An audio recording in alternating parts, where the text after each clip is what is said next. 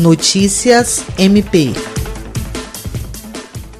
Por meio da Procuradoria-Geral de Justiça, o Ministério Público do Estado do Acre instituiu um grupo de trabalho responsável por planejar e avaliar as condições de retorno às atividades presenciais no âmbito do MPAC, no momento em que for autorizada a retomada do serviço nas unidades físicas do MP Acreano. Nesta segunda-feira, 4 de maio, o grupo de trabalho se reuniu para traçar o plano de ação e segurança desta retomada. Estiveram na videoconferência representantes das diretorias de Planejamento e Gestão, Comunicação, Gestão com Pessoas, Controle Interno, Administração e a Superintendência do MPAC. A reunião foi conduzida pelo secretário-geral, promotor de Justiça Rodrigo Curti, que fez alguns apontamentos importantes que devem constar na elaboração do plano, o qual será conduzido pela Diretoria de Planejamento e Gestão, tendo a contribuição e envolvimento de todas todas as demais diretorias internas. Jean Oliveira, para a Agência de Notícias do Ministério Público do Estado do Acre.